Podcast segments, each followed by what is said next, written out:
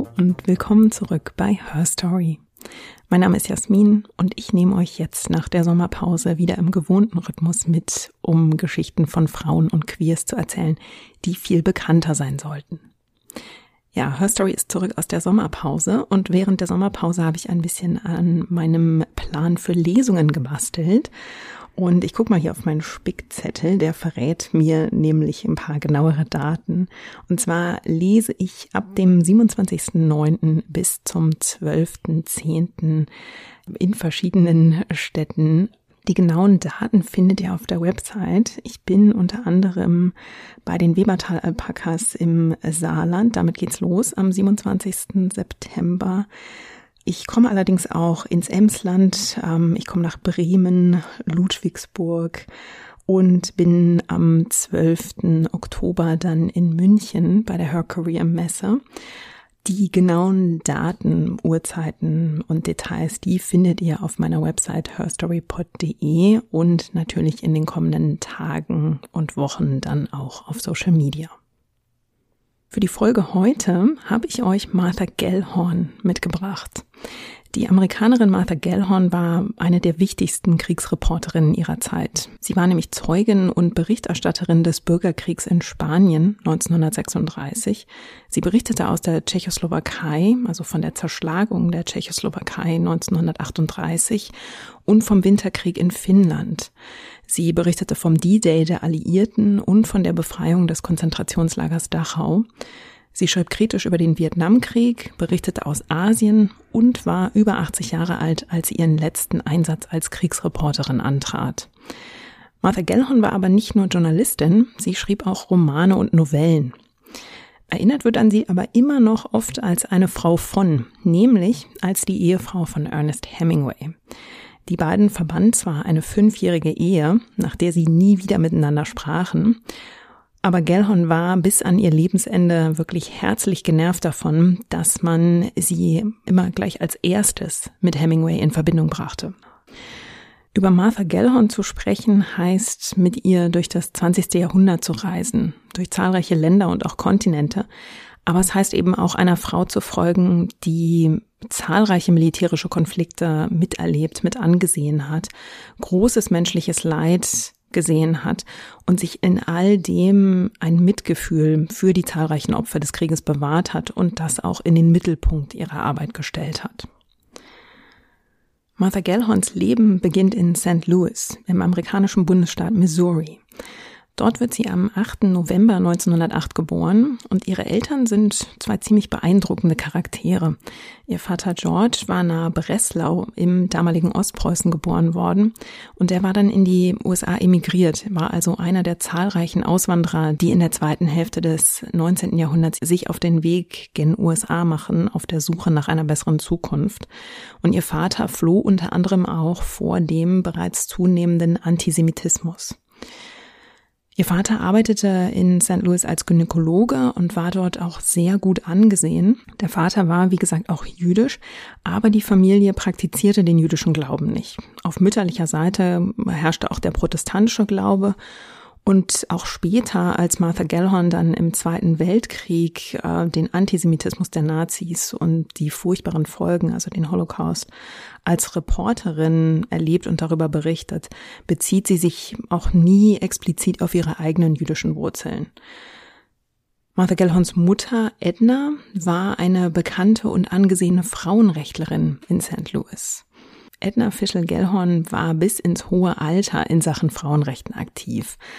Ähm, sie engagierte sich wirklich sehr und diente in zahlreichen Komitees und sie war wirklich schon mittendrin in der Action sozusagen, als Martha noch ein Kind war. Als sie nämlich sieben Jahre alt war, hatte ihre Mutter eine führende Rolle im Kampf der Frauen von Missouri, um eben das Frauenwahlrecht in ihrem Bundesstaat zu sichern. Der damalige US-Präsident Woodrow Wilson war zu dieser Zeit noch der Ansicht, dass nicht die Bundesregierung ein landesweites Wahlrecht für die Frauen vorgeben sollte, sondern dass die Bundesstaaten darüber jeweils einzeln entscheiden sollten. Das führte natürlich zu einem Flickenteppich. Und Martha Gellhorns Mutter Edna organisierte 1916 dann gemeinsam mit den Frauenrechtlerinnen in St. Louis eine, eine Golden Lane, so hieß das. Und zwar organisierte sie die für die Versammlung der Partei der Demokraten, also Woodrow Wilsons Partei. Die trafen sich also 1916 in St. Louis und Edna Gellhorn organisierte 7000 Frauen, die an der Golden Lane teilnahmen. Und die Golden Lane hieß so, weil sich die Frauen mit gelben Sonnenschirmen aufreiten. Das Gelb war ein Symbol für das bereits errungene Frauenwahlrecht in US-Bundesstaaten. Diese Reihe von Frauen, die führte vom Hotel der Delegierten, die also diese Konferenz besuchten, bis zu der Konferenzhalle. Und dort stand dann auf der Treppe, die in das Gebäude führte, eine junge Frau, die als Freiheitsstatue gekleidet war. Vor dieser Frau standen sieben Frauen in weißer Kleidung. Die waren das Symbol für die sieben Staaten, die dem Frauenwahlrecht gegenüber aufgeschlossen waren. Unter ihnen auf der Treppe standen dann in Grau gekleidet Frauen als Symbol für die Bundesstaaten, die sich noch unsicher waren. Und am Fuß der Treppe in Schwarz gekleidet standen Frauen als Symbol für die Staaten, die das Frauenwahlrecht ablehnten. Und dann gab es zwei junge Mädchen in weißer Kleidung, die die künftigen Wählerinnen repräsentierten. Und eines dieser beiden Mädchen war also die damals siebenjährige Martha Gellhorn. Also sie wuchs wirklich in einem politisch engagierten und auch progressiven Umfeld auf. Ihre Eltern äh, schickten sie auch auf eine progressive Schule und die Eltern legten Wert darauf, dass im Hause Gellhorn keine banalen Tischgespräche geführt wurden, sondern es sollten eben wirklich Unterhaltungen sein, die im wahrsten Sinne des Wortes unterhaltend waren. Also es gab strenge Regeln, Gerüchte und Lästereien waren untersagt, das hatte am Tisch nichts zu suchen. Martha und ihre drei Geschwister erzählten über ihre Erlebnisse des Tages und George Gellhorn bot seinen Kindern einen Cent für jedes Mal, wenn sie ihn mit ihren Erzählungen zum Lachen brachten. Deswegen hatte ich gerade gesagt, die Unterhaltung sollte also auch wirklich unterhaltend sein. Und man kann eigentlich davon ausgehen, dass Martha Gellhorn hier ihr Gespür fürs Erzählen also früh geschärft hat. Sie hat eben gelernt, so zu berichten, dass Menschen ihr gern zuhörten und auch aufmerksam blieben. Und wenn man Martha Gellhorns Reportagen und auch ihre Fiktion liest, auch in ihren Interviews und sogar in ihren Briefen, da fällt wirklich auf, wie klar sie sich ausdrückt und wie sie Dinge auf den Punkt bringt und wenn es angebracht ist, dann würzt sie auch mit einer Prise Humor. Und das tut sie auch besonders gern, wenn sie sich selbst kritisiert. Sie hat einen sehr scharfen Blick auf sich selbst, kann auch sehr unnachgiebig sein mit sich selbst, aber bringt dann eben auch so eine Prise Humor rein, um sich, wenn es Not tut, auch mal über sich selbst ein bisschen lustig zu machen. Sie entwickelt also früh ein Talent fürs Geschichtenerzählen und sie versucht sich als erstes im Gedichteschreiben. Das waren also so die ersten kreativen Versuche in der Schule. Der Vater nimmt seine Kinder dann mit in sein Geburtsland, um ihnen also Deutschland zu zeigen Martha ist zu diesem Zeitpunkt ein Teenager, zwölf Jahre alt, und sie zeigt eigentlich genau wie ihre pubertierenden älteren Brüder jetzt nicht das Interesse, das sich der Vater ja erhofft hatte von seinen Sprösslingen. Also ähm, sie gesteht auch später ein, dass ähm, sie eigentlich ja ihrem Vater diese diese Reise fast ein bisschen verdorben haben. Die Eltern scheinen aber trotzdem nicht ganz aufzugeben. Äh, sie hat nämlich das große Privileg, dass sie als junge Frau wiederholt in die Sommerferien nach Europa geschickt wird. Also sie ist da wirklich, ähm, ja, sie macht damit wirklich eine Erfahrung, die nicht viele Altersgenossinnen machen können. Natürlich nur die aus einem etwas wohlhabenderen Elternhaus. Und sie lernt eben schon als junge Frau die europäischen Kulturen kennen. Sie urlaubt in Frankreich. Sie lernt Sprachen. Das kommt ihr natürlich später auch zugute. Und sie entwickelt dadurch auch sehr schnell einen Geschmack fürs Reisen. Und das ist eine Leidenschaft, die sie sich bis an ihr Lebensende erhalten wird. Mit knapp 18 Jahren beginnt sie 1926 ein Studium am College Bryn Mawr. Wenn ihr euch erinnert, das ist das College, an dem später auch die Mathematikerin Emmy Noether unterrichtet nachdem sie vor den Nazis ins Exil flieht, äh, zu der ich hier im Podcast ja auch vor kurzem in einer Folge gesprochen habe. Und Martha Gellons College-Abenteuer endet aber eigentlich so schnell, wie es beginnt. Sie schmeißt nämlich nach einem Jahr hin. Sie hat entschieden, dass ihr die Bildung dort zu langweilig ist und dass sie damit zu wenig anfangen kann. Aber sie trifft in Bryn Mawr auch die Professorin und Poetin Hortense Flexner. Das wird eine lebenslange Freundin von Martha Gellhorn. Und generell kann man sagen, dass Martha Gellhorn zahlreiche intensive Freundschaften, vor allem durch Briefe auch pflegt. Also es gibt einen riesigen Nachlass ihrer Briefe. Ja, sie erklärt ihren Eltern jedenfalls, dass das College sie nur für einen Job ausbilden würde, den sie am Ende sowieso nicht machen wollen würde.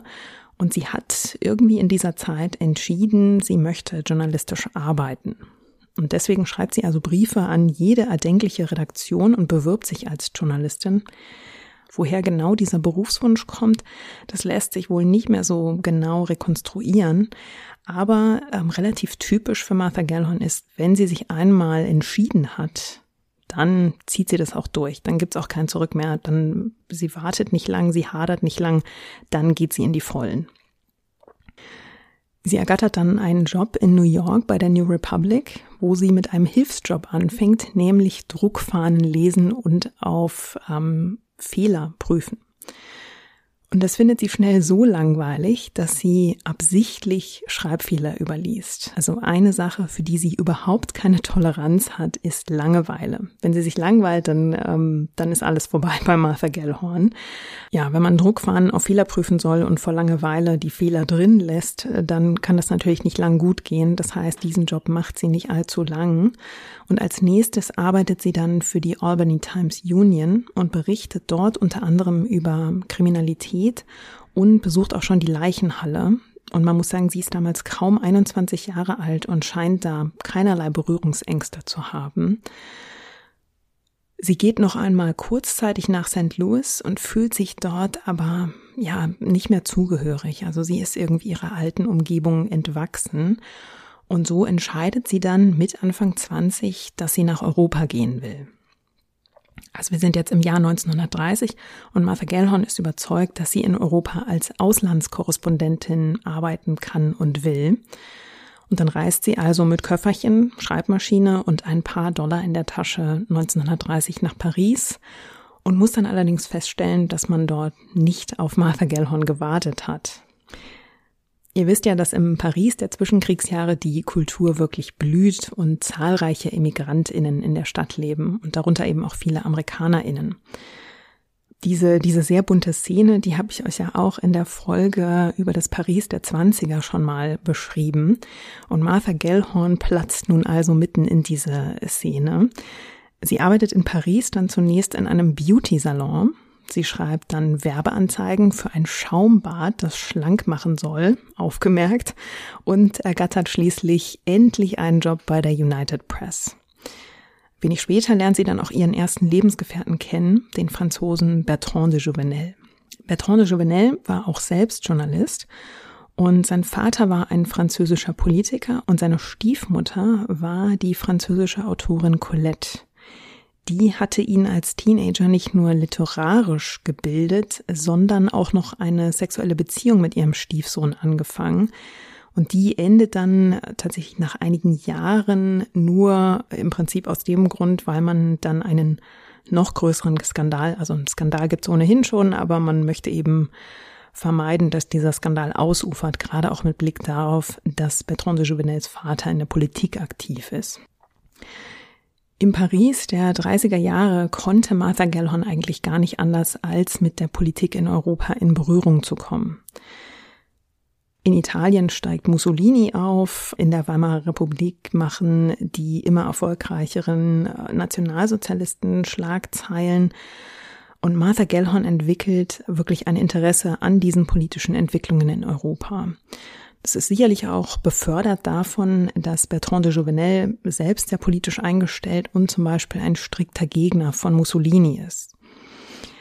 Gellhorn umgibt sich also mehr und mehr mit Leuten, die antifaschistisch denken und auch eingestellt sind und die sich auf der anderen Seite auch mit dem Kommunismus auseinandersetzen, der in dieser Zeit ja auch sehr, ähm, ja eigentlich sehr erfolgreich ist. Im Frankreich der Zwischenkriegsjahre gibt es auch immer wieder Arbeitskämpfe. Das heißt, es ist eine politisch insgesamt sehr aufgeheizte Zeit, in der ständig was passiert. Und Martha Gellhorn ist also fasziniert von all diesen Entwicklungen, Veränderungen und diesen neuen Ideen und Forderungen, die in der Zeit aufkommen. Ihr politischer Reifeprozess wird dann allerdings nach zehn Monaten in Paris unterbrochen von einem gesellschaftlichen Skandal, denn Bertrand de Jouvenel ist noch verheiratet und Martha Gellhorn ist mittlerweile schwanger von ihm.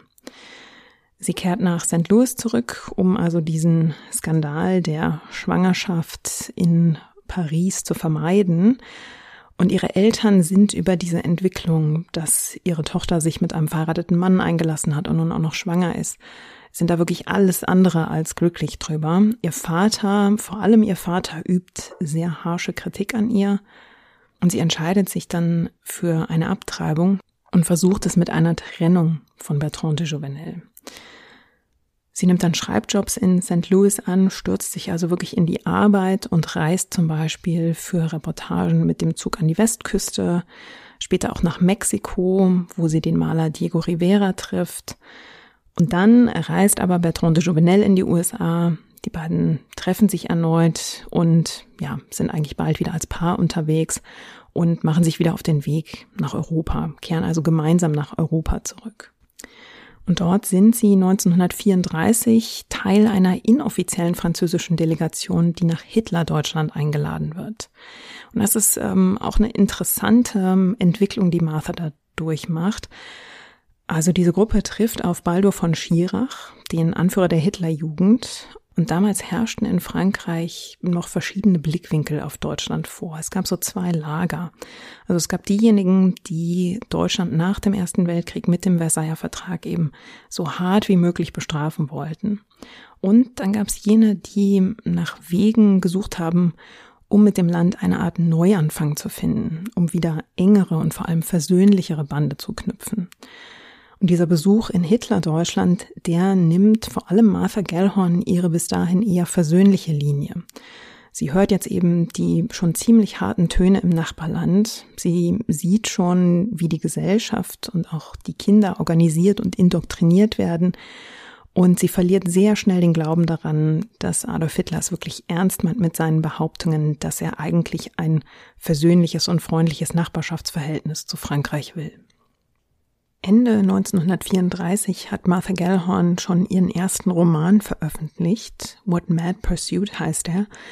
Der thematisiert ihre kurze Zeit im College beziehungsweise ist davon inspiriert. Und um diese Zeit herum entscheidet sie sich dann auch in die USA erstmal zurückzukehren.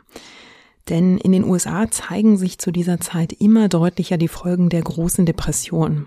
Die hat das Land ja seit Beginn der 30er Jahre fest im Griff. Wenn ihr da ein bisschen mehr darüber erfahren wollt, dann könnt ihr zum Beispiel in meine Folge mit Dirk Prims vom Podcast Fotomenschen reinhören. Da sprechen wir über die große Depression in den USA und auch über die Fotografin Dorothea Lang, die also das Elend der Leute mit ihrer Kamera damals dokumentiert hat. Während dieser schweren Krise bringt der US-Präsident Franklin D. Roosevelt ja den New Deal auf den Weg. Also ein riesiges Konjunktur- und Arbeitsprogramm, das soll der massiven Arbeitslosigkeit in Amerika entgegenwirken. Im Zuge dieses Programmes beginnen alle möglichen Projekte, die also von der Regierung finanziell gefördert werden. Zum Beispiel entsteht in diesen Jahren auch der Hoover-Staudamm vor Las Vegas.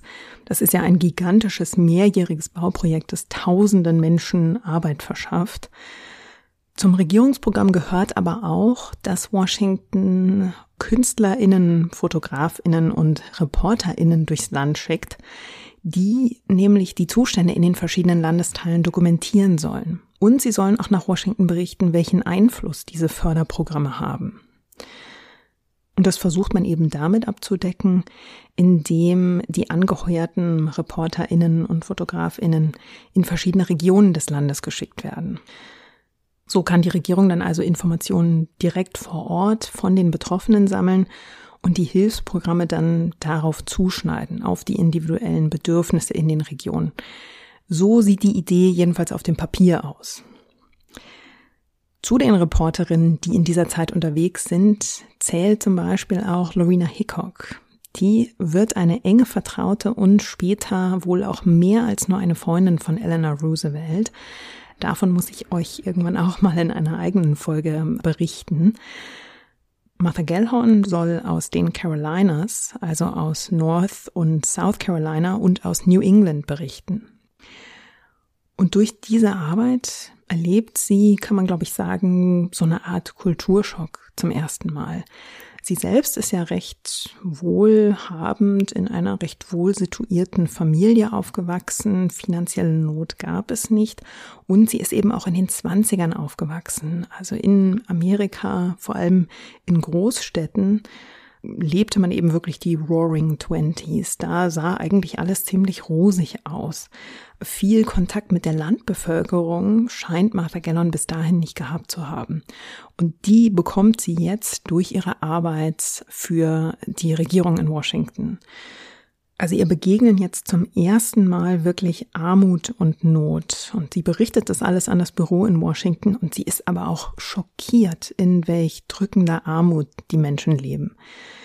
Sie entwickelt in dieser Zeit einen wirklich starken Sinn für Gerechtigkeit. Ähm, sie fühlt mit den Menschen, die sie sieht, die sie trifft, das sind Menschen, die gar nichts haben. Das sind Menschen, die krank sind und sich ähm, weder Essen noch ähm, geschweige denn Medizin leisten können. Und sie entwickelt eine regelrechte Verachtung für die Reichen und Mächtigen, die ihre Macht auf dem Rücken der Ärmsten aufbauen und dann auch ausnutzen. Sie sieht zum Beispiel das Problem, dass die ärmsten Frauen sich keine Geburtenkontrolle leisten können.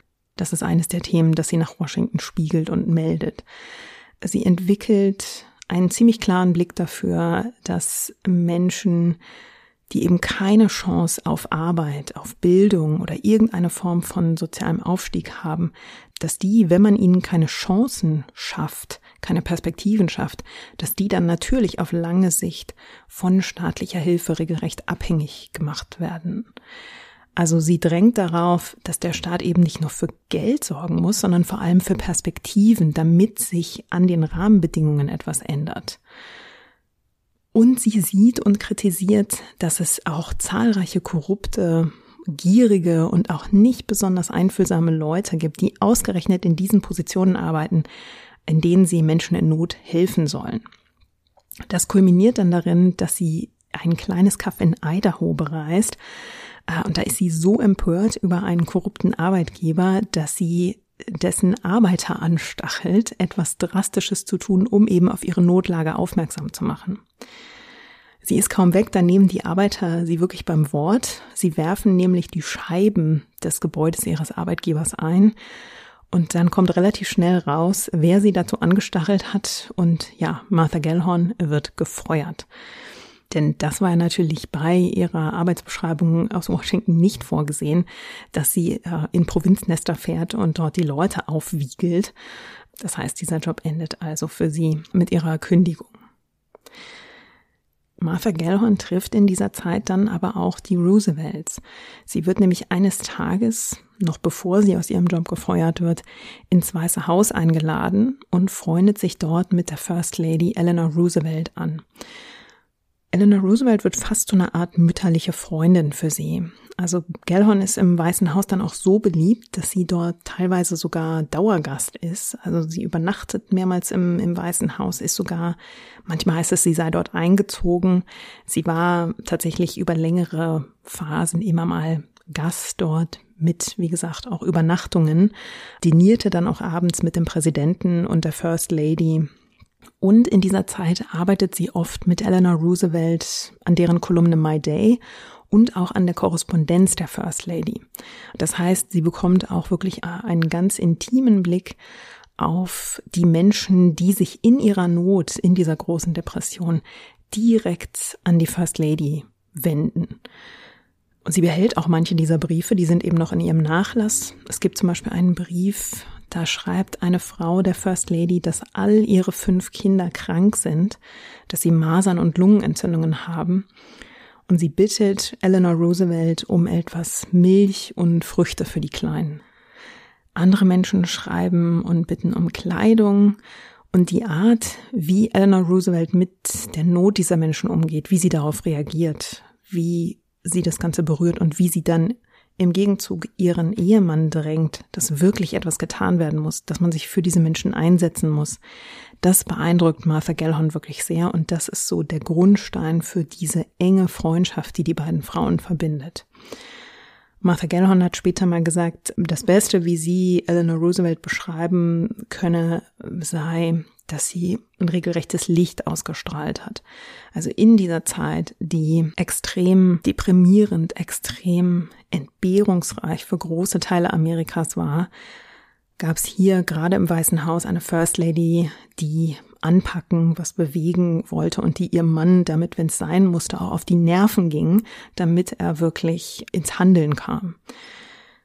Und diese beiden Elemente, also zum einen die Arbeit für Washington, dieses Reisen in die Gebiete, ähm, der Austausch mit den Menschen vor Ort, die aufs härteste von der großen Depression betroffen waren. Und auf der anderen Seite der Austausch mit der First Lady, das, das Lesen dieser Briefe, das wird so die Grundlage dafür, dass Martha Gellhorn mit ihren Reportagen immer auf die einfachen Leute schauen wird. Also sie berichtet ab da eigentlich immer über die Leute, die von Krisen am stärksten betroffen sind. Sie interessiert sich ziemlich wenig für den Draufblick aus der Position von Politikern oder vom Militär, Sie will mit ihren Reportagen eben den Menschen eine Stimme geben, die von Krisen und Krieg wirklich direkt betroffen waren.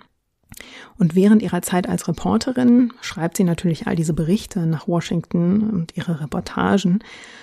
Die inspirieren sie aber auch zu ihrem zweiten Buch. Und das wird zwar ein fiktionales Buch, aber sie verarbeitet darin die zahlreichen Beobachtungen und Gespräche, die sie eben geführt hat während ihrer Arbeit als Reporterin. Und das Ganze veröffentlicht sie dann in ihrem fiktionalen Buch The Trouble I've Seen.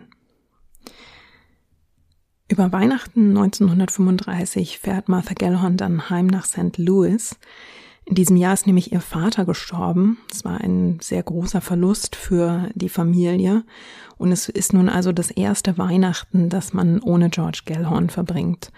Und deswegen entscheiden sich die Gellhorns über Weihnachten wegzufahren. Sie reisen nach Key West, Florida und dort betreten Martha Gellhorn und ihre Mutter eines Tages die Sloppy Joe Bar. Und das ist die Stammbar eines jungen, erfolgreichen Autors namens Ernest Hemingway. Hemingway hatte als sehr junger Mann im Ersten Weltkrieg in Italien gekämpft und war dort verwundet worden.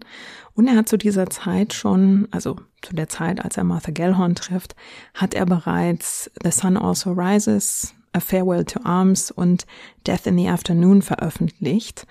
Er ist 37 Jahre alt, als er Martha Gellhorn trifft. Er ist bereits zum zweiten Mal verheiratet und hat bereits drei Söhne. Und die beiden begegnen sich zunächst wirklich auf Augenhöhe. Also Martha Gellhorn hat eben gerade The Trouble I've Seen veröffentlicht. Sie hat positive Kritiken dafür bekommen. Sie ist eine erfolgreiche junge Autorin. Und die beiden sprechen also, ja, die haben viel Gesprächsthemen. Sie sprechen übers Schreiben, aber sie sprechen auch über Politik, denn sie interessieren sich beide wirklich sehr für die Politik in Europa und für die Vorgänge in Spanien, in dem sich bereits der Bürgerkrieg anbahnt. Seit Beginn der 30er Jahre ist das Land eben politisch instabil. Es gab bereits einen Putsch und es zeichnet sich einfach ab, die Lage dort ist immer angespannter. Ganz Europa ähm, guckt immer genauer, immer aufmerksamer nach Spanien, sieht, wie die Faschisten dort an Macht gewinnen und ähm, zunehmend erfolgreicher dabei sind, eine demokratische Regierung zu unterwandern. Und wer zu dieser Zeit politisch interessiert ist und sich vor dem Vormarsch der faschistischen Gruppierungen in Europa fürchtet, der guckt ganz, ganz aufmerksam nach Spanien. In den Augen von Martha Gellhorn ist Spanien zu dieser Zeit vergleichbar mit dem Balkan 1912, also eine politisch aufgeheizte, instabile Region, die zum Ausgangspunkt für einen Krieg werden könnte. Sie schreibt später an einen Freund, wir waren uns sicher, dass Spanien der Ort war, um den Faschismus zu stoppen. Mit dieser Auffassung und dieser Überzeugung war sie auch nicht alleine. Hemingway hat zu dieser Zeit, als die beiden sich treffen, schon einen Auftrag in der Tasche, um für ein amerikanisches Medium nach Spanien zu reisen und also von dort zu berichten. Und Martha Gellhorn trifft auch relativ schnell die Entscheidung, dass das genau das ist, was sie auch möchte. Sie will also auch nach Spanien gehen und von vor Ort berichten. Im Frühjahr 1937 reist sie dann nach Madrid und quartiert sich im Hotel Florida in Madrid ein. Da leben eigentlich die Mehrzahl der ausländischen Beobachterinnen zu dieser Zeit. Madrid ist ja zu dieser Zeit voll von ausländischen, äh, zum einen Beobachterinnen, aber es gibt eben während des spanischen Bürgerkriegs auch einen, ähm, einen großen Zufluss von Menschen aus ganz Europa und auch aus Amerika, die äh, sich an die Seite der Republikaner stellen, um sie gegen die Faschisten zu verteidigen. Also es gibt tatsächlich Menschen, die dorthin reisen, um an der Seite der Republikaner zu kämpfen. Und das sind die sogenannten internationalen Brigaden. Ja, Martha Gellhorn kommt also als Beobachterin in Madrid an Madrid ist ähm, die Basis, von der aus die Beobachterinnen immer wieder sich auf den Weg zu den verschiedenen Kampfschauplätzen machen. Aber Madrid selbst ist natürlich auch Kampfschauplatz, denn Madrid wird regelmäßig bombardiert. Schon in der ersten Nacht, als Martha Gellhorn dort ankommt, erlebt sie den ersten äh, Angriff. Und sie schreibt über diese Angriffe auf Madrid und die spanischen Städte Sie schreibt über den Horror an der Front, über die internationalen Brigaden, aber ihr Anspruch ist eben wirklich für die LeserInnen aufzuschreiben, wie sich das für die Bevölkerung vor Ort anfühlt. Und ich habe euch einen Auszug mitgebracht aus ähm, einer ihrer Reportagen für das Magazin Collier, für das sie schreibt. Das ist eigentlich das Magazin, für das sie den Großteil ihrer Kriegsreportagen geschrieben hat.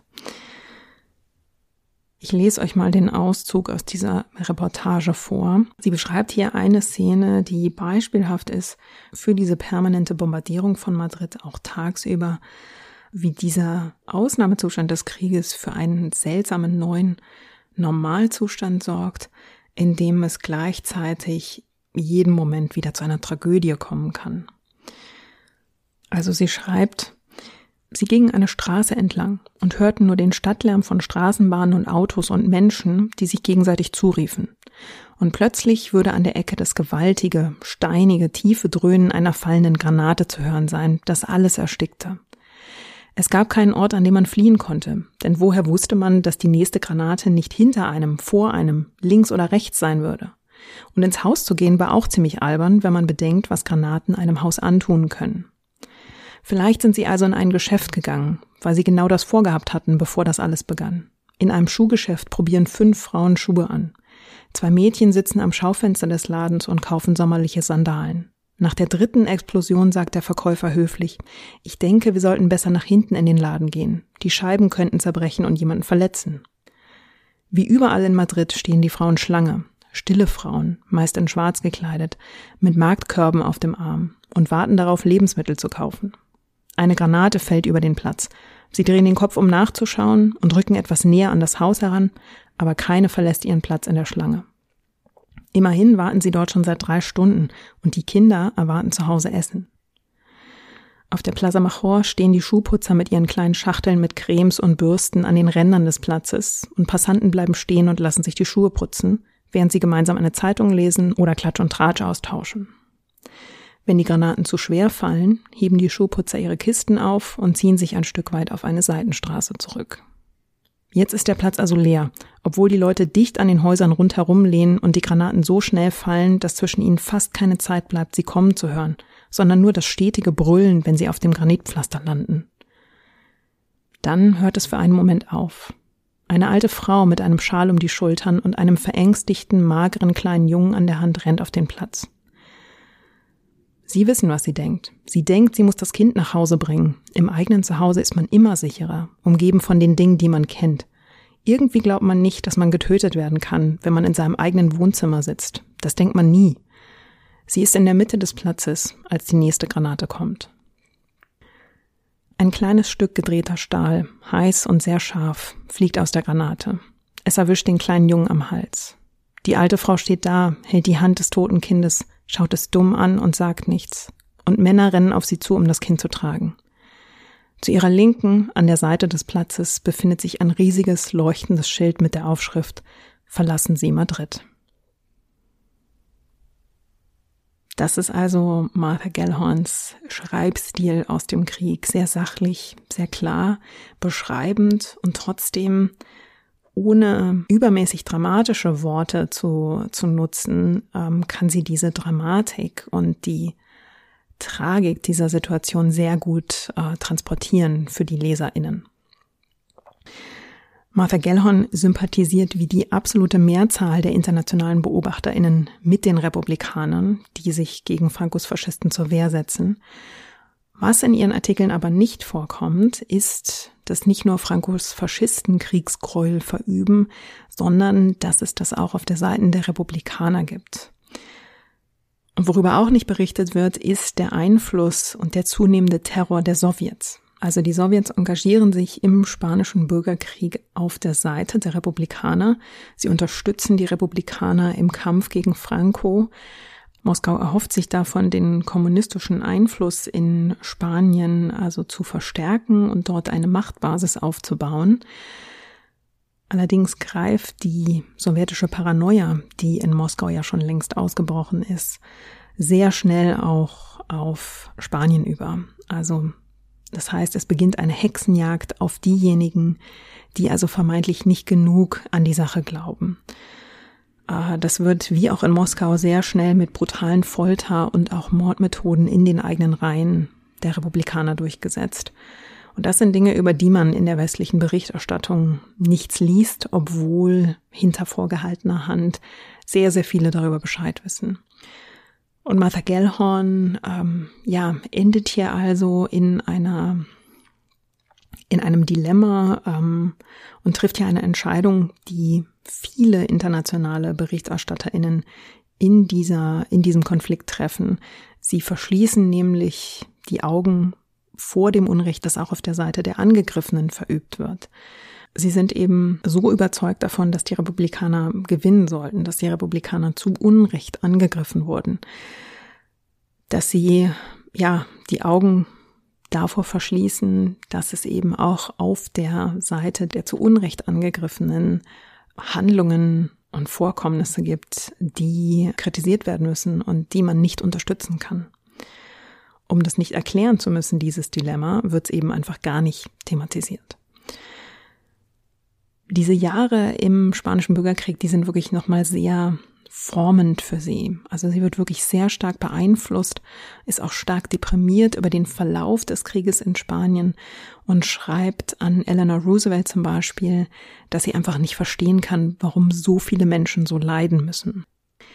Die Zeit in Spanien bringt aber auch eine private Veränderung für Martha Gellhorn, denn sie und Ernest Hemingway sind jetzt nicht mehr nur befreundet, sie sind jetzt ein Paar. Dass Hemingway noch verheiratet ist, das stört Martha Gellhorn offenbar wenig. Sie hat Hemingways zweite Ehefrau Pauline sogar kennengelernt, sich mit ihr zunächst auch angefreundet, aber das scheint nicht mehr ins Gewicht zu fallen. Hemingway stößt die Scheidung von seiner zweiten Frau an und Martha Gellhorn und er heiraten im Jahr 1940. Sie lassen sich dann auf einer Finca auf Kuba nieder, die für beide so zur Schreibstube wird. Und nach dieser Erfahrung im spanischen Bürgerkrieg hält es Martha Gellhorn tatsächlich nicht sehr lange aus, einfach nur auf Kuba zu sitzen und dort in Sicherheit vor sich hin zu tippen an der Schreibmaschine. Sie will aus Europa berichten, wo längst der Zweite Weltkrieg ausgebrochen ist. Sie wird also zunehmend unruhiger. Die beiden reisen zunächst drei Monate lang gemeinsam nach Asien. Dort tobt nämlich der japanisch-chinesische Krieg. Die Reise wird oft auch als eine Art Hochzeitsreise bezeichnet. Martha Gellon hat über diese Reise in ihrem Buch Travels with Myself and Another geschrieben. Und in diesem Stück über diese Asienreise nennt sie Hemingway nicht Hemingway, sondern nur UC, also Unwilling Companion, der äh, unwillige Mitreisende.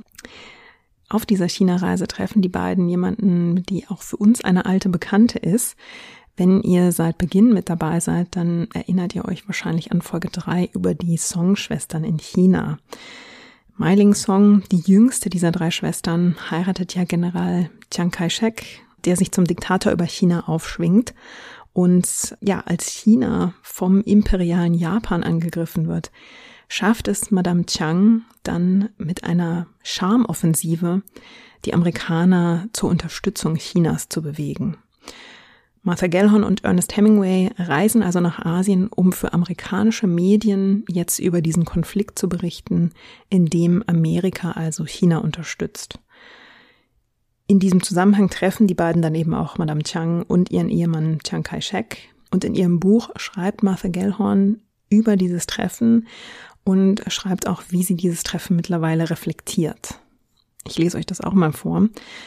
Mit 35 Jahren Abstand sehe ich, dass die Changs uns mit Propaganda vollgepumpt haben. Wir hatten keine Ahnung, was wirklich in China vorging und verstanden auch nicht, dass der Generalissimo und Madame Chiang, für die Macht alles war, sich mehr vor den chinesischen Kommunisten fürchteten als vor den Japanern. Diese beiden eiskalten Herrscher interessierten sich nicht im geringsten für die vielen Menschen ihres Volkes, denen es miserabel ging. Kein Wunder, dass ihr Volk auch keinen Grund hatte, sie zu lieben. Martha Gellhorn sieht auf dieser Reise durch China nämlich das unsagbare Elend, in dem große Teile der chinesischen Landbevölkerung leben, ähm, das eben durch diesen Krieg noch verschärft wird. Und sie ist wirklich absolut schockiert und abgestoßen davon. Umso mehr, als sie eben dann spürt, dass tatsächlich dieses Herrscherpaar ziemlich wenig Interesse daran hat, die Position, die Lage der eigenen Bevölkerung wirklich zu verbessern. Kaum zurück aus China zieht es Martha Gellhorn schon wieder an die Front. Sie will also unbedingt an der Seite des amerikanischen Militärs aus Europa berichten. Aber es gibt ein Problem. Das amerikanische Militär verweigert Frauen nämlich den Zugang als Kriegsreporterin, zumindest unmittelbar an der Front. Martha Gellhorn versucht es dann über eine Hintertür, denn wenn man ihr bei solchen Sachen Nein sagt, dann tut sie so, als hätte sie das nicht gehört. Sie sucht also nach einem Weg, irgendwie doch von diesem Kriegsgeschehen berichten zu können. Und sie findet diesen Weg, glaubt sie zumindest, durch einen sprichwörtlichen Nebenkriegsschauplatz. Sie reist nämlich durch die Karibik und will von dort über den deutschen U-Boot-Krieg berichten. Sie unternimmt diese Reise auch, aber die ist eigentlich, also in Sachen Kriegsberichterstattung, ist da wenig für sie zu holen. Das Einzige, wofür diese Reise gut ist, sie verwandelt sich auch in eine ihrer Horrorreisen, die sie also in ihrem, in ihrem Reisebuch Travels with Myself and Another verarbeitet. Diese, dieses Reisebuch ist eben voll von missglückten Reisen ähm, und all den Dingen, die für sie so schief gegangen sind. In dieser Zeit beschäftigt sich auch Ernest Hemingway mit deutschen U-Booten. Aber während Martha Gellhorn unbedingt nach Europa will, um eben von dort zu berichten, hat er keine Lust. Er hat nämlich einen anderen Plan ausgeheckt. Er hat seinen privaten Fischkutter Pilar ausgerüstet heuert kubanische Freunde an und kreuzt mit denen dann durch die Gewässer vor Kuba, um eigenhändig deutsche U-Boote zu jagen. Wer sich ein bisschen mit dem deutschen U-Boot-Krieg auskennt, der weiß, dass das eigentlich eine totale Schnapsidee ist. Das war auch wirklich eine Schnapsidee, sprichwörtlich, denn Hemingway trinkt zu dieser Zeit schon unheimlich viel und das wird auch zunehmend zum Problem in der Beziehung mit Martha Gellhorn. Also die beiden entfernen sich immer weiter und sie stört sich eben daran, dass er im Prinzip jeden Abend mit seinen Freunden da in der Küche sitzt, einen bechert und dann irgendwelche großen äh, zum einen zum einen große Geschichten erzählt, in denen ganz oft er selbst im Mittelpunkt steht und gleichzeitig diese abstrusen Pläne hat, ähm, wie er irgendwie deutsche U-Boote aufbringen will.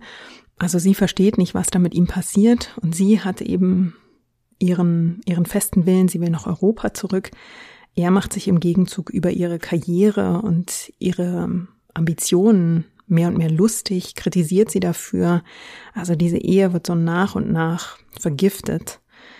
Martha Gellhorn reist 1943 das erste Mal nach England, berichtet dort wieder für Collier, diesmal über die Folgen des Blitz in London, also der schweren deutschen Bombenangriffe auf London.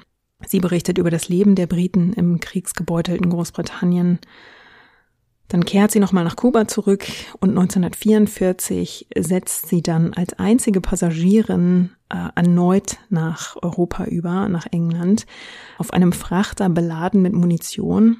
Und sie will eben unbedingt nach England, um vom bevorstehenden D-Day zu berichten.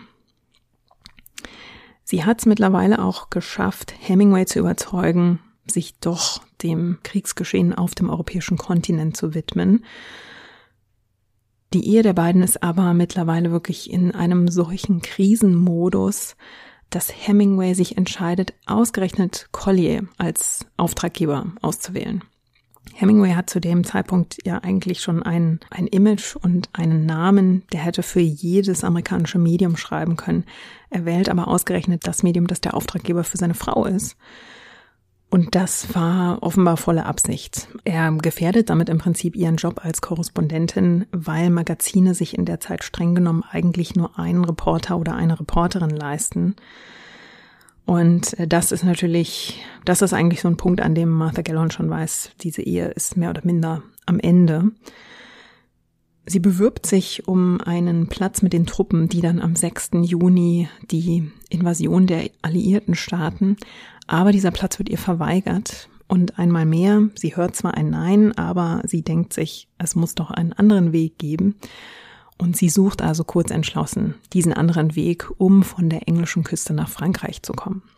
Sie findet ein Krankenschiff, dem Militärpolizisten im Hafen, im englischen Hafen, erklärt sie, dass sie nur mal eben das Personal interviewen würde und dann geht sie wieder von Bord. Stattdessen geht sie an Bord, schließt sich im Badezimmer ein und wartet so lange, um wieder rauszukommen, bis das Schiff sich also in Bewegung gesetzt und den Hafen verlassen hat.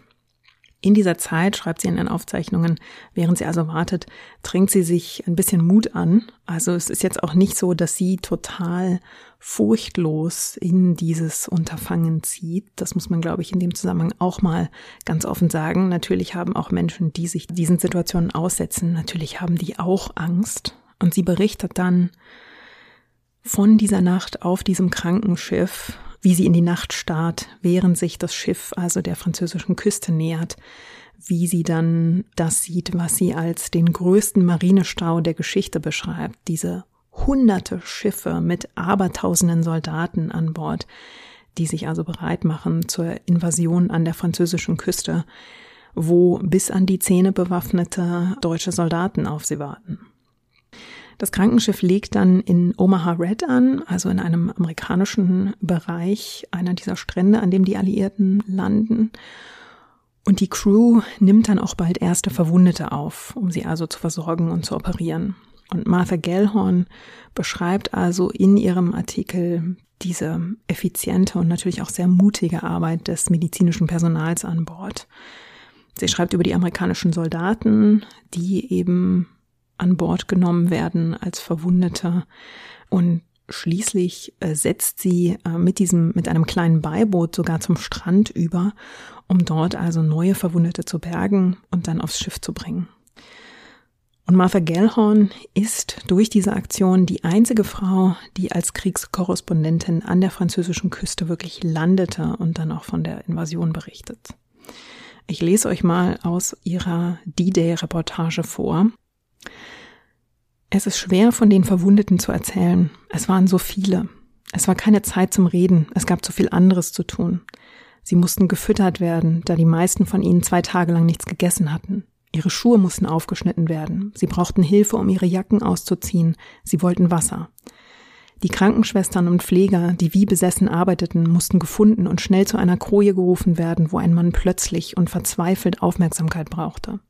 Plasmaflaschen mussten bewacht werden. Zigaretten mussten für diejenigen angezündet und aufbewahrt werden, die ihre Hände nicht benutzen konnten. Es schien Stunden zu dauern, warmen Kaffee aus dem Ausgießer einer Teekanne in einen Mund zu gießen, der als einziges durch die Bandagen sichtbar war. Aber die Verwundeten redeten untereinander, und mit der Zeit lernte man sie anhand ihrer Gesichter und Wunden kennen, nicht anhand ihres Namens. Sie waren ein großartiger, ausdauernder Haufen Männer. Männer lächelten, obwohl sie solche Schmerzen hatten, dass sie eigentlich nur den Kopf abwenden und weinen wollten. Und Männer machten Witze, obwohl sie ihre Kraft brauchten, nur um zu überleben. Alle gaben aufeinander Acht und sagten, geben Sie dem Jungen einen Schluck Wasser oder Miss, sehen Sie den Ranger da drüben? Ihm geht es schlecht. Könnten Sie zu ihm gehen? Überall auf dem Schiff fragten Männer ängstlich nach anderen Männern mit Namen und fragten sich, ob sie an Bord waren und wie es ihnen ging. Später schreibt sie dann darüber, wie sie also über diesen Strand läuft, der jetzt ein Todesstrand ist und wie sie in dieser surrealen Situation gar nicht anders kann, als auch darüber nachzudenken, wie viele Menschen mal an diesem Strand gelegen haben, in der Sonne gespielt haben und ähm, in den Wellen geschwommen sind. Sie ist sich dieser Surrealität dieses Moments ähm, wirklich auch ganz extrem bewusst. Das Schiff kehrt dann mit über 400 Verwundeten nach England zurück. Und Martha Gellhorn ist kaum von Bord. Da wird sie verhaftet, weil sie eben unerlaubt auf dem Schiff mitgefahren war. Sie wird zur Strafe in ein amerikanisches Trainingscamp für Krankenschwestern außerhalb Londons versetzt. Da bleibt sie einige Tage und dann haut sie einfach irgendwann aus dem Camp ab. Aber das Militär hat jetzt eine Art Bann über sie verhängt. Sie bekommt nämlich keine Akkreditierung mehr. Und ohne Presseakkreditierung hat sie keine Chance, offiziell irgendwo als Reporterin mitzureisen. Sie muss also einmal mehr kreativ werden. Und das tut sie, indem sie einen Piloten überredet, sie mitzunehmen.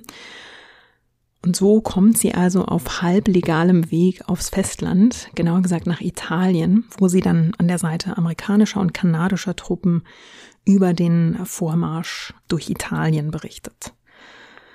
Die Ehe mit Hemingway, die fällt in diesen Monaten völlig auseinander. Martha Gellhorn hat genug von ihm. Er nimmt sich eine neue Geliebte, Mary Welch, die dann seine vierte Ehefrau werden wird. Und noch in den letzten Kriegsmonaten fordert Martha Gellhorn die Scheidung von ihm. Sie ist damit die einzige seiner Frauen, die sich von ihm trennt, statt von ihm verlassen zu werden. Und ihrer Mutter schreibt sie, ich will seinen Namen nie wieder hören. Ein Mann muss ein wirklich großes Genie sein, um auszugleichen, dass er so ein abscheulicher Mensch ist. Das beendet also das Kapitel Hemingway für sie.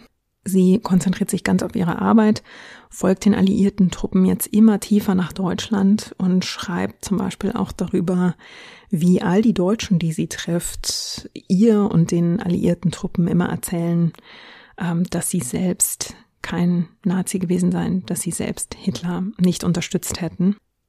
Und ihre Arbeit führt sie dann Anfang Mai 1945 ins Konzentrationslager Dachau.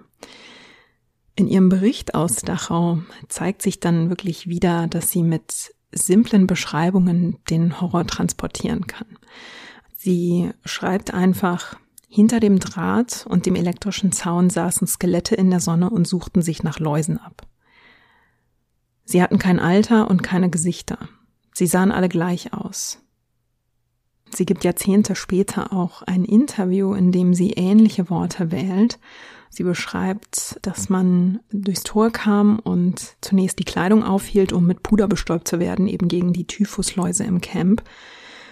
Und dann sagt sie, man ging rein und da waren Figuren, noch am Leben in gestreiften Pyjamas.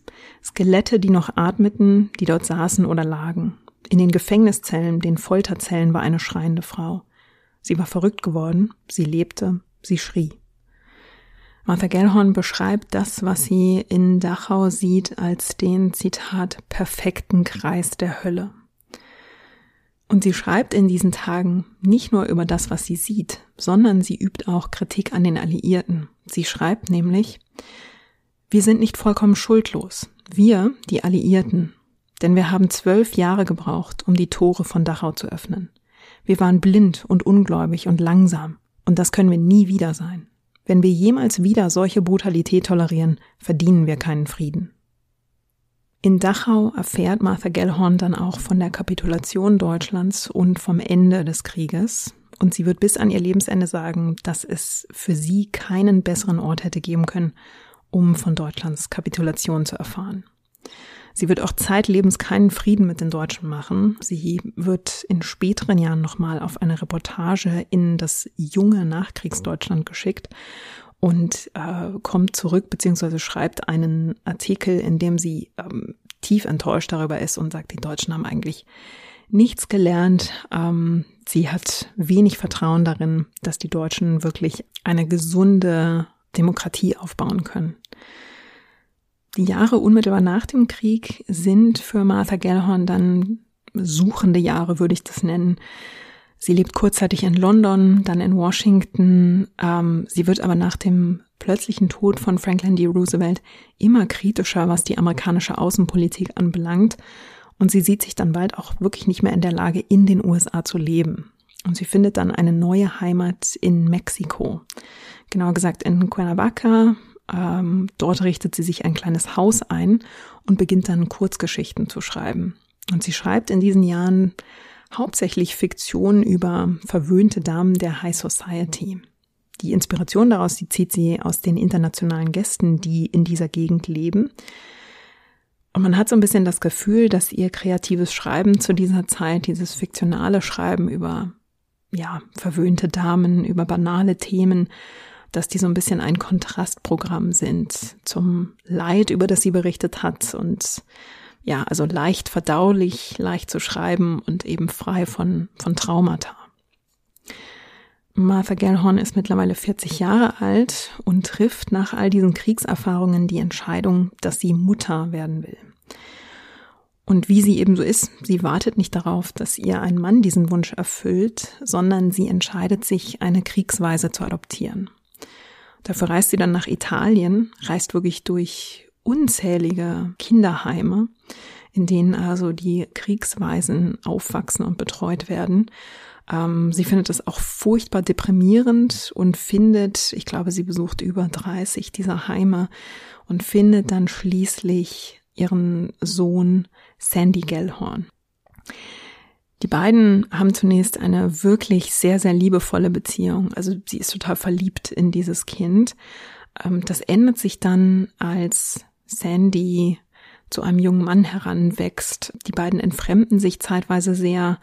Sandy leidet auch ziemlich unter diesem Druck, unter den Erwartungen äh, von Martha Gellhorn. Sie will eben einen aufgeweckten, weltgewandten, interessierten jungen Mann, der so interessiert an, am Weltgeschehen ist wie sie und das sind Ansprüche, mit denen Sandy Gallhorn zunächst überfordert ist. Er leidet als junger Mann zeitweise unter Drogensucht und Martha ist dann ihrerseits überfordert, zum einen mit dieser Sucht und eben auch mit dem Umgang mit ihrem Sohn. Das ändert sich erst, als Martha Gellhorn dann wirklich alt hat. Die beiden nähern sich dann wieder an und finden dann schließlich auch zueinander zurück, ähm, finden wieder in eine wertschätzende und ja, liebevolle Beziehung miteinander. In den Nachkriegsjahren tritt Martha Gellhorn auch eine ihrer ersten Reisen nach Israel an. Sie schreibt zeitlebens mit starker Sympathie für die Israelis auch während der militärischen Konflikte. Und das ist eine Situation, die ihrer Einstellung in Spanien recht ähnlich ist. Sie sympathisiert nämlich so stark mit der israelischen Seite, dass sie ja das ausblendet, was nicht ins Bild passt. Und dazu gehört, sich tiefer mit den Interessen äh, und auch dem Leid der palästinensischen Zivilbevölkerung auseinanderzusetzen. Anfang 1952 zieht Martha mit Sandy nach Italien, weil sie eben glaubt, dass es ihm gut tun würde, in seinem Heimatland zur Schule zu gehen. Dieses Unterfangen scheitert relativ schnell. Sie zieht dann mit Sandy weiter nach London. Und zwei Jahre später, relativ überraschend, heiratet sie ein zweites Mal den Witwer Tom Matthews. Die beiden führen eine mehrjährige Ehe, die eigentlich überwiegend in ruhigeren Fahrwassern unterwegs ist als die Ehe mit Hemingway. Trotzdem scheitert diese Verbindung, weil Martha Gellhorn eben notorisch reiselustig und energiegeladen ist und ihr zweiter Ehemann eigentlich so ziemlich das Gegenteil davon. Was sie anfangs noch als einen sehr angenehmen Gegenpol empfunden hat, empuppt sich eigentlich mehr und mehr als zwei Menschen, die nicht wirklich kompatibel sind. Auch diese Ehe scheitert also, unter anderem auch, weil Martha Gellhorn schließlich herausfindet, dass ihr Ehemann also eine Affäre hat. Und im Rückblick ist es ganz interessant, weil sie nicht diese fünf tumultartigen und sehr emotionalen Jahre der Ehe mit Hemingway bereut. Sie sagt, die Ehe, die sie wirklich bereut, ist die mit Tom Matthews, weil sie von der das Gefühl hat, beziehungsweise von ihm das Gefühl hat, dass er sie ausgebremst hat, als Mensch und auch in ihrer Kreativität. Wobei man sagen muss, dass sie sich auch in dieser Ehe ihre Freiheiten nimmt. In den 60er Jahren entdeckt sie nämlich Afrika für sich. Sie ist bis dahin noch nie über den Kontinent gereist und ist eben jetzt fasziniert davon, dass sich in den 60ern ja viele afrikanische Staaten von ihren einstigen Kolonialherren lösen und freikämpfen. Sie kauft sich sogar ein kleines Haus in Niali in Kenia, wo sie zeitweise lebt und schreibt. Und während sie also die Entwicklungen in Afrika beobachtet, blickt sie in diesen Jahren auch zunehmend kritisch auf den Krieg, den Amerika in Vietnam führt. Sie fährt dann mit 58 Jahren Ende der 60er Jahre auf eigene Kosten nach Vietnam, um von dort zu berichten. Und sie schreibt für britische Medien, denn sie will eben kritisch berichten. Sie will über das vietnamesische Volk schreiben, deren Schicksal in Amerika weitgehend ausgeblendet wird. Und genau das ist es, was ihr aufstößt. Und sie ist sich aber auch im Klaren darüber, dass sie in Amerika kaum einen Abnehmer für eine solche Geschichte finden wird. Also in den amerikanischen Medien ist eben von den Vietcong die Rede, vom furchtbaren Krieg des Gegners, von den vielen getöteten amerikanischen Soldaten, aber die Zivilistinnen in Vietnam, die werden eben kaum thematisiert.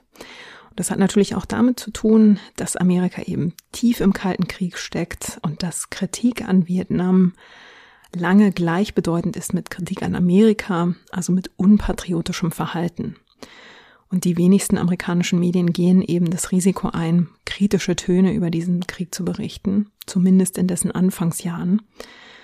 Und deshalb berichtet Martha Gellhorn also für den Manchester Guardian, ein britisches Blatt.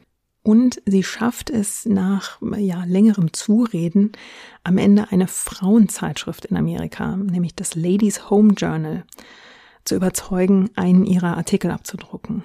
Und ich glaube, die tun das deshalb, weil Martha Gellhorn über die Kinder in diesem Krieg berichtet.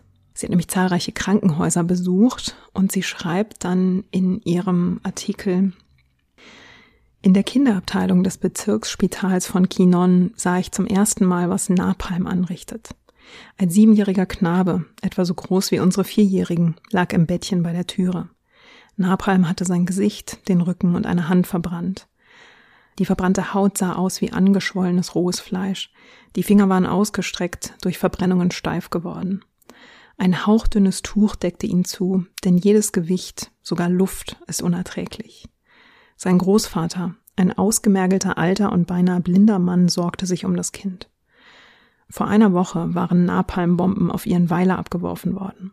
Der alte Mann trug seinen Enkel zur nächsten Stadt. Verarmt und obdachlos, Krank vor Müdigkeit und Verzweiflung beobachtete er die leiseste Bewegung seines kleinen Enkels. Nach ihrer Berichterstattung über Vietnam bekam Martha Gellhorn kein zweites Visum für eine erneute Einreise nach Vietnam. Als Kriegsreporterin konnte man eben nur ins Land reisen, wenn man ein entsprechendes Visum ausgestellt bekam. Und bis heute ist unklar, wer genau ihre Einreise blockierte. Aber irgendjemand im amerikanischen Militär stellte also sicher, dass sie nicht nochmal von vor Ort berichten konnte. Gellon hatte sich eben relativ wenig Freunde gemacht. Sie hat zum Beispiel auch geschrieben, unsere Politiker erzählen uns immer wieder, dass wir die reichste und mächtigste Macht der Welt sind. Keiner von ihnen sagt uns, dass wir die glücklichste Nation sind. Reichtum und Macht sind nicht genug. Was wir nicht haben, sind Weisheit und Mitgefühl. Martha Gellhorn wandte ihre Aufmerksamkeit auch in den kommenden Jahren und Jahrzehnten immer wieder militärischen Konflikten zu. Sie berichtete über die Bürgerkriege in Zentralamerika und sogar über die amerikanische Invasion in Panama im Jahr 1989. Da ist sie bereits 80 Jahre alt. Sie blieb bis an ihr Lebensende eine der schärfsten Kritikerinnen der amerikanischen Außenpolitik. Leider war es dann ihre Gesundheit, die sie am Ende zwang, das Schreiben aufzugeben, denn ihr Augenlicht verschlechterte sich ganz enorm. Sie äh, unterzog sich einer Kataraktoperation, war danach aber beinahe blind und konnte also nicht mehr auf der Schreibmaschine tippen. Das war eigentlich ihr Arbeitsprozess. Sie schrieb ihre Artikel auf der Schreibmaschine, redigierte und korrigierte sich dann selbst und tippte das Ganze dann eben in die reine Form. Das ging nun nicht mehr. Die einzige Art, wie sie noch ähm, ja einen Artikel zu Papier bringen konnte, war die Worte zu diktieren. Und das war so ein anderer und vor allem auch langwieriger Schreibprozess, weil sie sich das Ganze dann vorlesen lassen musste, um es dann zu redigieren und zu korrigieren. Das war so ein langwieriger Schreibprozess, den sie so frustrierend fand, weil sie natürlich auch von jemand anderem abhängig war, der oder die für sie tippte und las, dass sie das Schreiben dann danach aufgab. Und mit Beginn der Balkankrise 1990 verkündete sie dann, sie sei zu alt für einen Einsatz als Kriegsreporterin. Sie hat sich im Alter in Großbritannien niedergelassen und dort eine Gruppe junger Autorinnen und Journalistinnen um sich geschart, die sie regelmäßig in ihrer Wohnung besuchten. Da gab es dann Whisky, also bis ans Ende ihres Lebens war Martha eine Whisky-Trinkerin. Das hatte sie sich offenbar schon während des Spanischen Bürgerkriegs im Umgeben von diesem Haufen harter Männer angewöhnt und das tat sie eben selbst bis ans Lebensende. Man saß also dort, las und philosophierte mit einem Glas Whisky in der Hand. Und sie war sehr beliebt in diesem Kreis junger, aufstrebender JournalistInnen und AutorInnen, weil sie sich einfach ja, scharfe politische Analysen bewahrte, weil sie sehr klare und scharfe Urteile fällen konnte, weil sie auch Tipps zum Schreiben gab und sie war auch als Ratgeberin in Lebensfragen eben sehr geschätzt in dieser Runde. Dann eine ganz kurze Inhaltswarnung, dass ich in der kommenden Minute über Suizid spreche. Spult also vielleicht einfach eine Minute vor, wenn ihr diesen Teil überspringen möchtet. Martha Gellhorn war mit Gebärmutterkrebs diagnostiziert worden, der also dann in die Leber streute.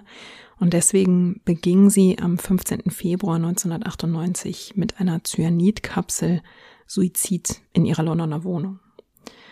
Ihre Freunde versammelten sich, wie von ihr gewünscht, eine Woche nach ihrem Tod für einen fröhlichen Abschied von Martha Gellhorn statt einer Trauerfeier. Schon ein Jahr nach ihrem Tod wurde zu ihren Ehren der Martha Gellhorn Prize for Journalism ins Leben gerufen.